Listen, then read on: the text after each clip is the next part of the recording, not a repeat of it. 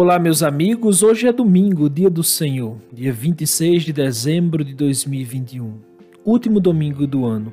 Hoje celebramos a bonita festa da Sagrada Família. Jesus, Maria e José, minha família vossa é. Ouçamos o evangelho de hoje.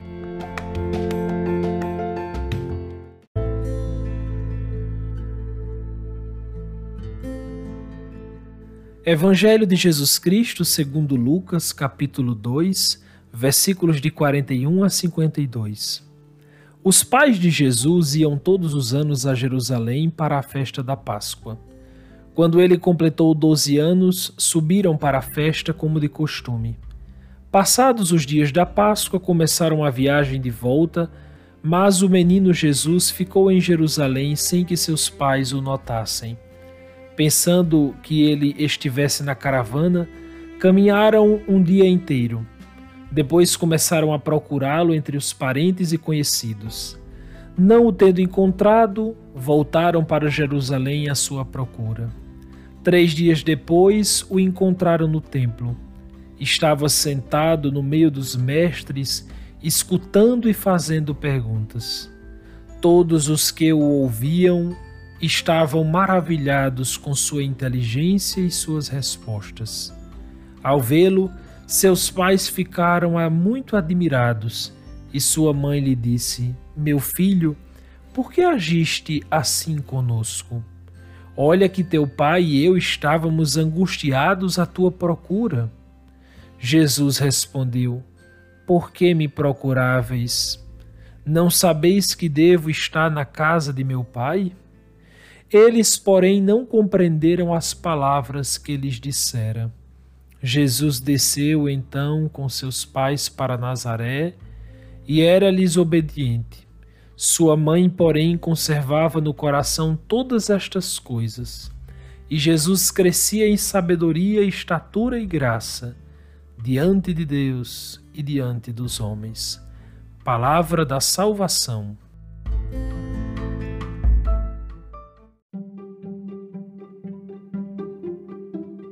Queridos irmãos e irmãs, hoje é o último domingo do ano civil. Interessante que a liturgia reserva o último domingo do ano para a Sagrada Família. Dá para a gente pensar que tudo termina na família. Os momentos mais difíceis da vida terminam em nossa família. Quando precisamos de abrigo, vamos às nossas famílias. Quando a angústia se instala, corremos às nossas famílias. A família é sagrada e é tão sagrada que Jesus quis ter uma. Jesus, o Filho eterno do Pai, assumiu realmente uma família humana. Poderia ter simplesmente aparecido na terra, mas não. Nasceu de uma mãe, precisou de um pai, precisou de um lar, de uma vida familiar. Isso é retratado no Evangelho de hoje. Uma coisa interessante: o Evangelho de hoje não fala de uma perda, não Jesus não se perdeu, Jesus não estava perdido, né, de jeito nenhum. Assim como Maria Santíssima, eles não estavam perdidos. Pois bem, o Evangelho conta que, como faziam todos os anos, os pais de Jesus vieram a Jerusalém para a festa da Páscoa. Ao término da festa, eles foram embora. O versículo 43 diz que José e Maria pensavam que Jesus estava entre os primos e familiares e por isso caminharam um dia. Vejam, eles caminharam um dia pensando que Jesus estava com os familiares. Somente depois de um dia de caminhada, eles se aperceberam que Jesus não estava no meio dos familiares. E aí eles voltam imediatamente a Jerusalém. Eles passam três dias, diz o Evangelho. Passaram-se três dias para que encontrassem o menino. Imagine aí, meus irmãos, a angústia dessa mãe, a angústia desse pai. Se você é mãe ou pai está me ouvindo agora, imagine passar três dias procurando seu filho que está perdido. Muito bem, isso ocorreu com Maria e José. Três dias depois, eles encontram Jesus. Onde estava Jesus? O Evangelho diz que Jesus estava no templo. É muito bonito o que acontece lá, né? Porque o Evangelho fala de três atitudes de Jesus no meio dos mestres. Ele estava sentado no meio dos mestres, ele estava escutando, ele estava fazendo perguntas e dando respostas. Ao ver aquela cena, Maria e José ficam muito admirados. Pensem aí, minha gente. Eles eram pessoas humildes, eram pobres, inclusive, não tinham estudos, eram pessoas simples. Aí eles voltam e né, eles estavam já no caminho de volta para Nazaré, mas eles voltam para procurar Jesus. E quando voltam, encontram o filho deles, que não é deles na verdade, mas é de Deus. Mas Deus pediu para eles cuidarem dele. Aí eles encontram aquele menino, o filho deles, estava ali, no meio dos sabichões. É claro que eles iam ficar admirados. Jesus está no meio dos mestres fazendo quatro coisas que só pode fazer quem é maduro na fé. Estava sentado no meio deles, escutando, fazendo perguntas e dando respostas. Ô oh, minha gente, me diga uma coisa: como um menino que não tem nem 13 anos pode fazer isso? Como é que pode isso? Maria pergunta com uma mãe preocupada: Meu filho, por que agiste assim conosco? Olha, que teu pai e eu estávamos angustiados à tua procura. Podem ver aí no versículo 48. Aí Jesus responde: Percebam o tempo de Maria e o tempo de Jesus. Percebam bem. Ele fala noutra perspectiva. Jesus responde: Por que me procuráveis? Não sabeis que devo estar na casa de meu pai? Vejam, aqui Jesus está falando de um outro pai que não é José, é o pai do céu. Aí o Evangelho diz: eles não compreenderam as palavras de Jesus. Meus irmãos, meus queridos irmãos, neste último domingo do ano civil, que celebramos a festa da Sagrada Família, recordem bem: o plano de Deus não é tão simples de ser compreendido. Até para Maria e José, às vezes foi difícil acompanhar a compreensão, a perspectiva do seu filho Jesus. Ele é Deus, meus irmãos. Ele é verdadeiramente Senhor e Rei. O evangelho de hoje termina dizendo que eles voltaram para casa. Aqui recorde, depois de tudo, nós sempre voltamos para casa, para nossas famílias. Olha, minha gente, não adianta. A gente pode estar em qualquer lugar, em qualquer situação, em qualquer sucesso, numa situação muito confortável. Só a família nos aguarda gratuitamente.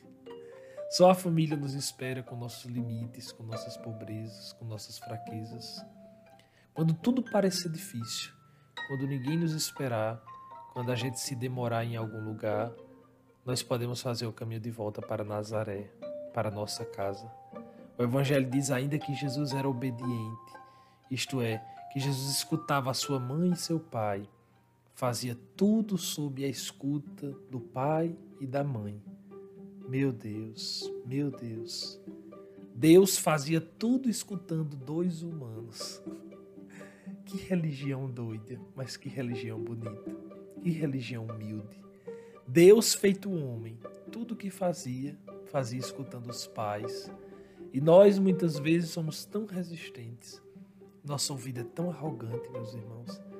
A gente dá tanta importância ao que a gente pensa, ao que a gente fala. Ave Maria. E ali estava Jesus. Ele escutava o que o seu pai e a sua mãe diziam. Felizes de nós. Ah, meus irmãos, felizes de nós se entendêssemos o valor da escuta dos nossos pais, dos mais velhos, daqueles que Deus colocou em nossas famílias daqueles que nos precederam. Nós, jovens, devemos entender que há muitas sabedorias que só os cabelos brancos podem oferecer. Os espanhóis têm um adágio interessante, eles dizem: o diabo velho sabe mais por ser velho do que por ser diabo. Aprendamos a sabedoria daqueles que nos precederam, daqueles que vieram antes de nós daqueles que Deus colocou em nossa vida como nossas autoridades, como nossos pais, como aqueles que têm realmente uma autoridade espiritual sobre nós. Escutemos nossos pais. Uma coisa importante, para nós cristãos, a família não é somente uma realidade cultural, uma realidade social, antropológica, não. A família é, acima de tudo, uma realidade teológica. Ela pertence ao plano de Deus para a humanidade. Dom Henrique diz de forma tão bonita: é no seio familiar que se aprende a ser gente.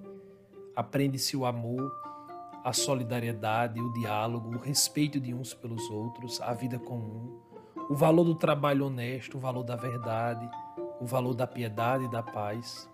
Na família, aprende-se ou deve-se aprender a rezar e a amar a Deus com terno carinho. Na família também nós fazemos as nossas primeiras experiências da cruz de nosso Senhor Jesus Cristo, pois é aí que choramos pela primeira vez, é aí que enfrentamos as primeiras crises e os primeiros sofrimentos, como a família de Nazaré no Evangelho de hoje. É aí, na família cristã, que aprendemos que o sofrimento, quando vivido na fé e em união com Cristo, torna-se fecundo, amadurece-nos, faz-nos crescer e nos dá a graça de participar da paixão redentora do Senhor. Infelizmente, uma sociedade como a nossa, paganizada, terra a terra, incapaz de sonhar ideais altos, já não mais compreende esta linguagem. A família é vista simplesmente sob um prisma humano, sem nenhuma referência ao plano de Deus, como se fora um mero ajuntamento de pessoas, uma mera comunidade afetiva. Lindo isso. É verdade mesmo. Nós temos uma grande missão, meus irmãos, neste mundo que as famílias cristãs sejam verdadeiramente discípulos de Cristo, ou seja, que as famílias cristãs sejam verdadeiramente cristãs. E as outras, preocupemos-nos primeiro com as nossas, porque sendo elas verdadeiramente cristãs, elas serão testemunho para as outras. Tudo isso que falei agora importa para quem é cristão, para quem é discípulo de Cristo. E quem não é, continua nosso amigo, continua nosso irmão. Como já disse outras vezes aqui, o cristianismo é um grande propósito, o cristianismo é uma propositura. O evangelho de hoje termina dizendo que Maria guardava todas essas coisas no seu coração. Repare na elegância dessa mulher, que mulher bela, que mulher santa. E o evangelho termina dizendo: Jesus crescia em sabedoria, estatura e graça diante de Deus e diante dos homens. Meus irmãos, o sonho de toda família é ver o crescimento dos filhos, não se enganem. Essa palavra final do Evangelho revela que Jesus é um de nós, é um como nós. O Filho de Deus fez-se menino, aceitou crescer, fortificar-se e encher-se de sabedoria e permitiu que a graça de Deus estivesse sobre ele. O Papa Francisco diz: Maria e José têm a alegria de ver tudo isto no seu filho. E esta é a missão para a qual a família está orientada criar as condições favoráveis para o crescimento harmonioso e completo dos filhos, a fim de que eles possam levar uma vida boa, digna de Deus e construtiva para o mundo. Muito bem, meus irmãos. Que Deus, pela intercessão de Maria Santíssima e do justo José, nos dê a graça de famílias santas, comprometidas com o Evangelho, dispostas a amar e educar os seus filhos sob a luz dos ensinamentos da Igreja que o Senhor nos conceda filhos obedientes e pais fiéis, para cantarmos como aquela música tão linda de Padre Zezinho. Que bom seria se o Natal não fosse um dia, se as mães fossem Maria e se os pais fossem José, e se os filhos parecessem com Jesus de Nazaré. Amém.